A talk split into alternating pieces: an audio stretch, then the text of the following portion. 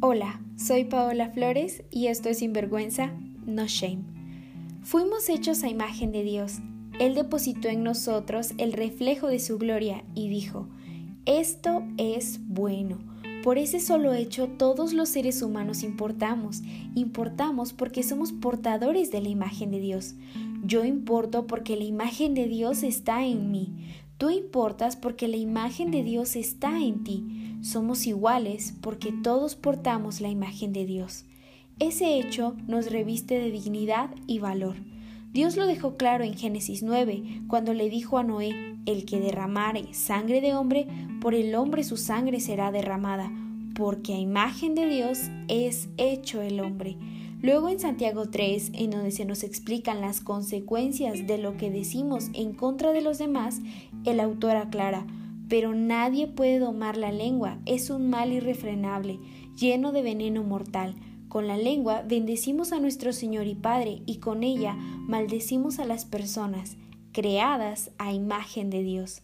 Para Dios, cada persona viva, sea morena, blanca, afrodescendiente, indígena, pobre, privilegiada, inmigrante, mujer u hombre, está hecha a su imagen y es valiosa. Luego de entender esto, la pregunta lógica es, entonces si la imagen de Dios está en todos y Él dijo que eso era bueno, ¿por qué hay tanta maldad? Porque existen personas que odian tanto, que lastiman, discriminan y asesinan sin misericordia? La respuesta es el engaño esa gran mentira que se introdujo sigilosamente desde el principio, en ese momento crucial en el que creímos que podíamos ser como Dios, que podíamos conocer el bien y el mal y ser inmunes a eso último. En ese momento comenzamos a experimentar la maldad. Ella vino a habitar en nosotros y desde entonces nos ha estado separando de nuestro Creador y de nuestros semejantes, porque cuando la maldad se instaló en nuestra alma, la imagen de Dios se volvió borrosa. Por eso es muy fácil creer que somos muchas otras cosas menos hechos a imagen de Dios.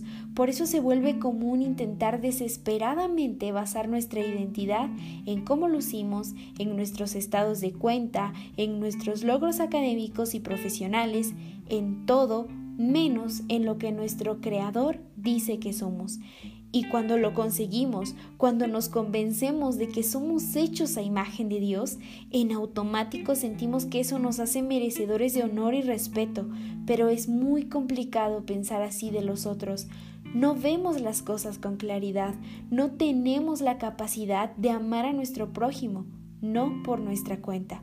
Por ello, y porque el valor de la vida humana delante de Dios es tan alto, envió a su Hijo Jesús a derribar esa separación y a afianzar nuestra identidad en Él.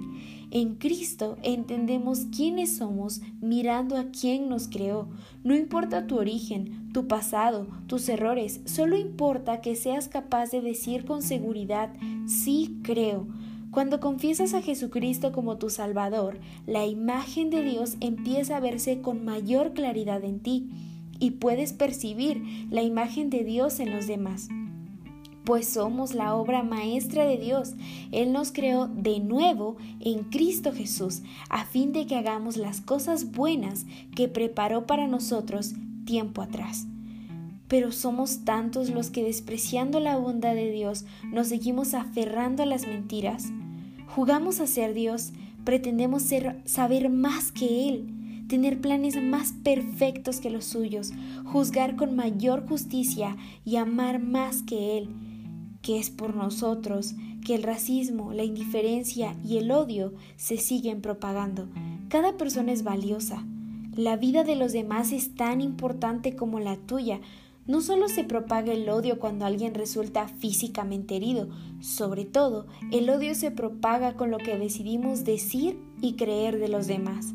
Somos hechos a imagen de Dios y eso nos reviste de dignidad y nos da una identidad genuina. Somos igualados en Cristo.